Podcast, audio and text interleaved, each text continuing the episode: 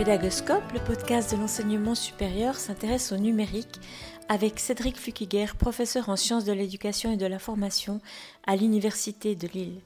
Cédric est spécialiste de didactique de l'informatique et de sociologie des usages. Il conduit des recherches à la fois sur les dispositifs éducatifs de formation numérique et à l'informatique, mais aussi sur les usages personnels des apprenants. Il porte un regard didactique, c'est-à-dire attentif à la spécificité des contenus d'enseignement et d'apprentissage sur les technologies éducatives. Ma première question pour lui, c'est un peu une question piège. Je lui demandais, mais c'est quoi le numérique? Bienvenue dans cet épisode.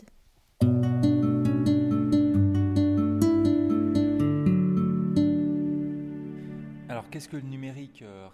C'est une question qui a l'air simple et puis qui ne l'est pas en fait parce que euh, le mot numérique, c'est un mot bien pratique pour désigner euh, tout un ensemble d'outils, de pratiques euh, qui se passent à l'école, mais pas que. finalement, quand les élèves jouent avec une console de jeu, on peut dire qu'ils font du numérique.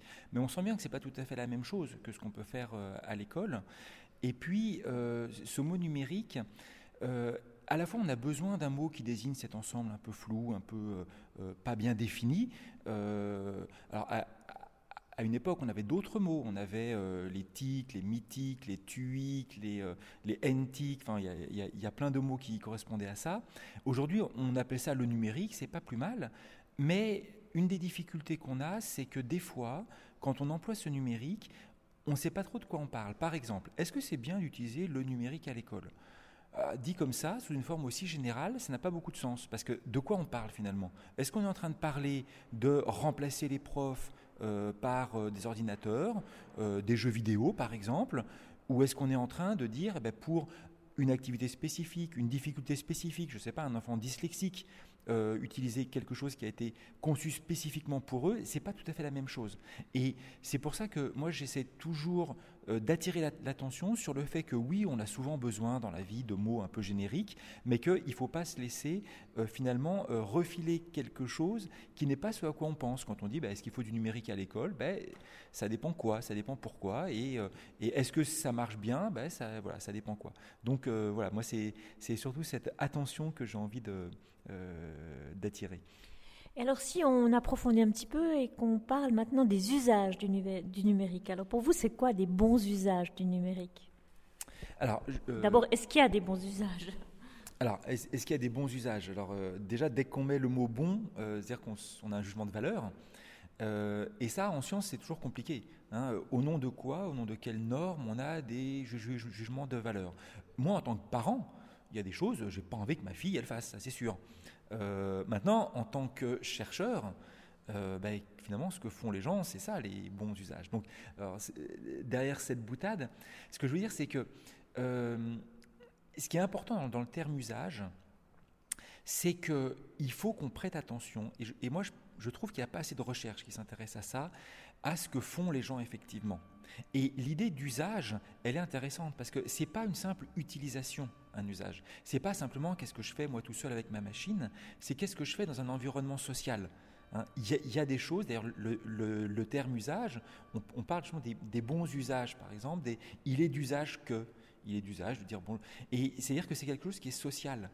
Et on voit bien dans ce que font les jeunes, il y a tout un tas de choses qu'ils font parce que leurs copains le font, parce que c'est valorisé, parce qu'il faut avoir, il faut être sur tel réseau social, etc. Hein, donc nous, ce qui, ce qui importe effectivement, c'est qu'on regarde ce que font les jeunes, pas seulement un individu seul face à face avec la machine, là on serait plutôt dans l'utilisation, et ça renvoie à des perspectives plus ergonomiques. Hein, euh, est-ce que la machine elle est euh, utilisable Est-ce qu'elle est utile Est-ce que voilà, hein, on, est plutôt dans quelque chose d'individuel, mais cette dimension il ne faut pas la négliger, mais il faut aussi regarder euh, qu'est-ce qu'ils font. Voilà. Et là-dedans, la question qui moi me préoccupe, c'est comment est-ce que l'école peut au mieux préparer les jeunes aux usages qui les attendent, y compris en dehors de l'école. Et là, euh, une possibilité, enfin une ébauche de réponse, comment est-ce que l'école peut préparer au mieux? J'imagine que vous avez réfléchi à la question. Oui, alors effectivement, c'est une question qui préoccupe euh, beaucoup de gens, y compris l'institution scolaire, hein, qui, euh, qui, qui, alors, avec des réponses un peu différentes suivant les pays, essaye de, répondre à cette question. moi, en tant que chercheur, il me semble que, enfin, je distingue trois grandes manières de répondre à cette question. Et, qui, qui, engage finalement sur des, des, manières de voir l'école un peu différentes. Une première manière qui, qui, est celle un peu traditionnelle et classique de l'école, qui est de dire il, faut qu'il y, ait une discipline scolaire ou une matière scolaire. C'est-à-dire qu'il faut qu'il y ait une transposition dans euh, l'école euh, primaire, secondaire ou supérieure d'une science qui existe, qui est la science informatique, et il faut qu'on donne des éléments adaptés à l'âge, avec un curriculum qui est pensé, pour que les élèves y rentrent dans cette discipline, un peu comme on rentre dans, dans l'étude de la langue, dans la biologie, dans les mathématiques, vous voyez, pas avec l'ambition que tout le monde devienne mathématicien, mais qu'on ait voilà, cette culture disciplinaire. Ça, c'est une première manière qu'on a. La deuxième manière qui a été très dominante euh, les 20 dernières années, c'est de dire euh, les citoyens sont confrontés à un certain nombre de, besoins, il faut qu'ils aient des compétences. Hein, donc c'est penser l'éducation en termes de compétences. Le problème de, de, cette manière de voir les choses, c'est qu'on définit ce qu'on doit apprendre par des besoins sociaux et euh, d'où ça vient, de quel euh, corps de savoir ça vient, c'est quelque chose qui vient en deuxième. Hein. Et cette manière de voir les choses, à mon avis, elle néglige un petit peu euh, ce, que, ce que devrait être l'école essentiellement, et, qui est pour moi la troisième voie que personnellement je défends, qui est que l'école doit être quelque chose qui pas simplement forme des citoyens à des besoins immédiats, mais qui en fait des citoyens éclairés, c'est-à-dire qui les forme à une culture. Et il me semble que de la même manière qu'on forme à une culture scientifique et technique large, il faudrait former les, écoliers d'aujourd'hui et puis les étudiants d'aujourd'hui à une culture numérique large. Un petit peu de la même manière que euh, beaucoup d'entre nous ont appris euh, euh, en géologie ce que c'était une chambre magmatique ou la différence entre du granit et du basalte. C'est pas quelque chose qui nous sert tous les jours, mais enfin c'est des, choses qui sont dans notre culture générale. Et bien de la même manière, qu'est-ce que c'est un algorithme? Qu'est-ce que c'est un algorithme récursif?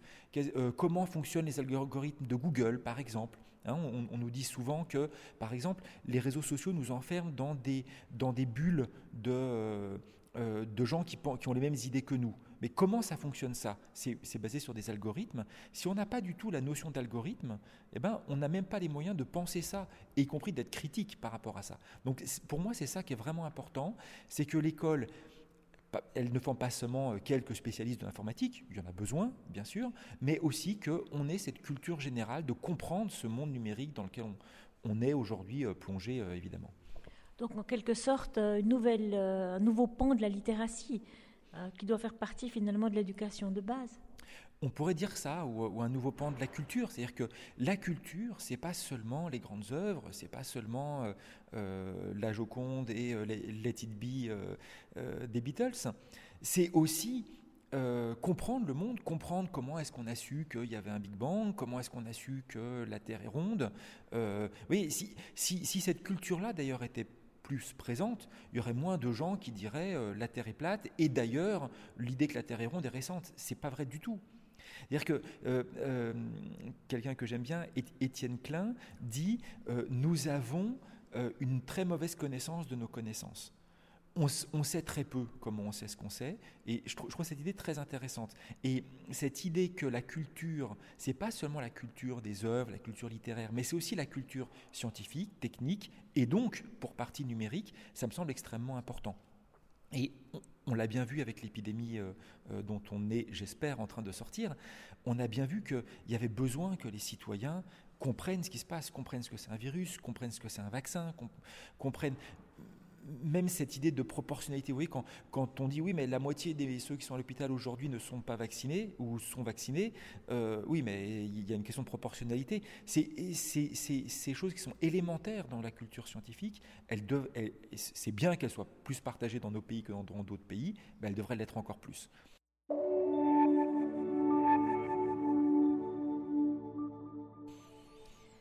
Il y a beaucoup d'enseignants, d'enseignants du supérieur qui écoutent le podcast Pédagoscope et puis peut-être qu'ils sont en train de se dire oui, mais comment est-ce que dans mon cours, euh, par où est-ce que je peux commencer? Comment est-ce que je peux m'y prendre? Est-ce que vous aurez des pistes concrètes à leur donner?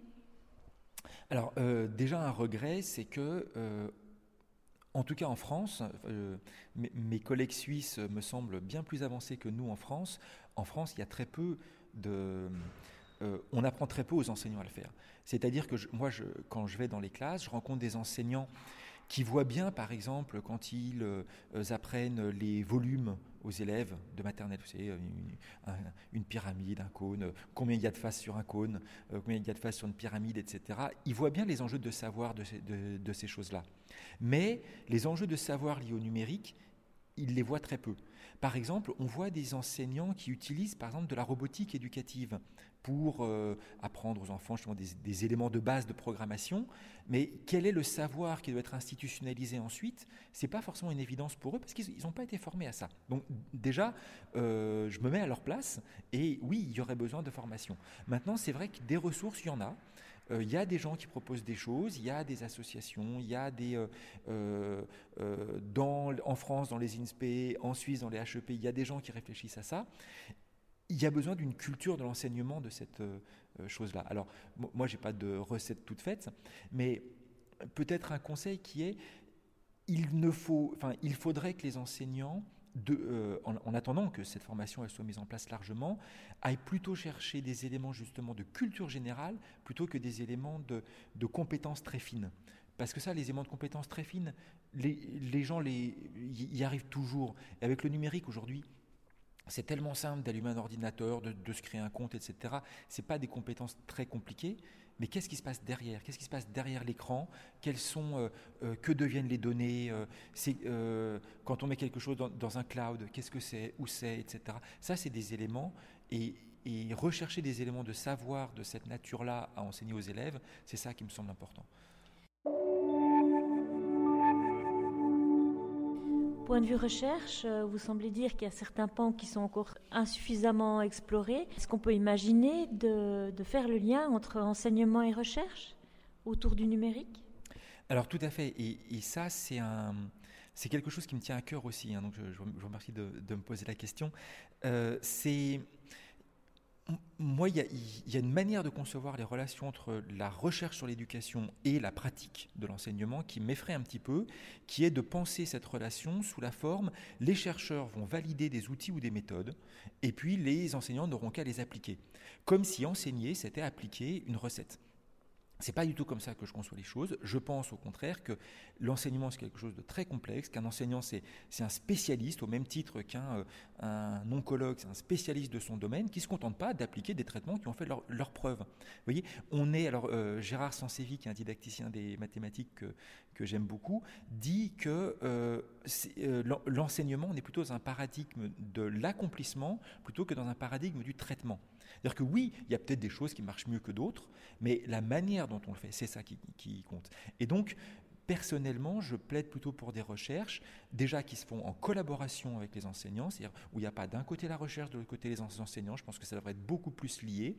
Je pense que les chercheurs devraient être beaucoup moins en surplomb, c'est-à-dire à dire ben voilà ce qui marche. Mais je pense aussi que les enseignants, et s'il y a des enseignants qui nous écoutent là, euh, que les enseignants devraient être moins en demande de donner-nous une, recette, parce que ça ne marche pas comme ça. Les recettes, quand on les applique, ça ne marche pas. Mais plutôt qu'ils devraient être en demande de, de résultats de recherche qui donnent des clés pour comprendre ce qui se passe. Vous voyez, euh, de la même manière que quand on a compris euh, avec des, travaux déjà anciens de Bourdieu sur le capital culturel, euh, ça donnait pas des recettes sur comment faire, mais par contre ça permettait de comprendre pourquoi certains élèves plus éloignés de la culture scolaire réussissaient moins. Et eh bien ces éléments de compréhension, c'est des armes pour que les enseignants fassent mieux, leur, leur travail, quand bien même ce n'est pas une recette toute faite qu'on leur donne. Alors le temps passe vite en votre compagnie, on arrive déjà au mot de la fin. C'est quoi pour vous Cédric Fulkiger le mot de la fin, la petite conclusion? Mais Pour moi le mot de la fin ce serait que je, je pense que notre société ne consacre pas assez à l'éducation, mais pas assez aussi à l'éducation et la recherche. Moi, je, je rêverais d'une société où les enseignants font de la recherche aussi, ont du temps, où on leur dégage du, temps pour faire des choses ensemble, créer des ressources ensemble, et, qu'on arrête avec cette dichotomie où il y a d'un côté les chercheurs, de l'autre côté les enseignants, mais finalement qu'on ait des, des praticiens-chercheurs et des chercheurs-praticiens, alors peut-être avec à des moments de la vie, plus l'un, plus l'autre, mais que euh, tout ça, il n'y a plus de distinction, mais ça, ça, supposerait de la part de nos sociétés qu'on mette l'accent sur ça, sur l'éducation, mais comme il faudrait le mettre sur la santé ou d'autres domaines qui me sembleraient bien plus importants que euh, d'alimenter les sphères financières et les bénéfices de quelques-uns. Merci.